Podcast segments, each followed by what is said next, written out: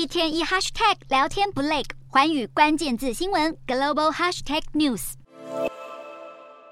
七大工业国集团 G7 峰会在十九号开幕。今年除了美加、法德、意、日、英七国以及欧盟代表，还多邀集了八个非成员国来参加，也就是澳洲、巴西、印度、印尼、南韩、越南。代表非洲联盟的葛摩联盟，以及代表太平洋岛国论坛的库克群岛，象征 G7 有意和全球南方增加接触。尤其全球情势变化剧烈，根据国际货币基金组织，在一九九零年代，G7 成员国就占了全球 GDP 的一半。但到了现在，占比却剩下不到百分之三十。再加上俄中威胁升温，对 G7 来说，这是结交新盟友、提升影响力的重要时机。再加上这一次是由日本担任主办国，日本首相岸田文雄比起巩固西方世界，更倾向于积极在全球建立盟友。岸田文雄过去十八个月就进行了十六次海外访问，包括印度、非洲、东南亚，就是为了拉拢这些区域，凸显在俄罗斯和中国的巨额资金外，G7 也是可靠的联盟。另外，岸田文雄的宾客清单也可以看出建立新阵营，联合对抗俄罗斯跟中国的意图。其中，岸田文雄希望可以针对莫斯科加强经济和能源制裁。对于升温的台海危机，日本作为 G7 成员国中的唯一亚洲国家，也希望借此机会向西方国家强调中国日益扩大的威胁。不过，这一次新加入的座上嘉宾，多国都和俄中有着利益关系，